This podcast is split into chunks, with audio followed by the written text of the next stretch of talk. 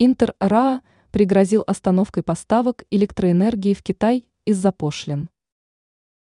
Представитель оператора по экспорту и импорту Интер РАА Александра Панина высказалась касательно стоимости электричества для Дальнего Востока.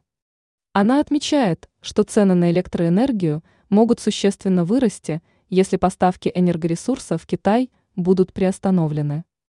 ТАСС сообщает, что администрация РФ вводит гибкие пошлины на некоторые виды продукции для защиты внутреннего рынка страны.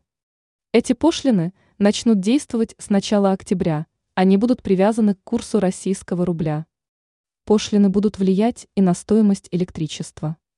Пошлины останутся активными до конца 2024 года, их размер будет колебаться от 0 до 10%. Средний размер пошлины составит 4-7%.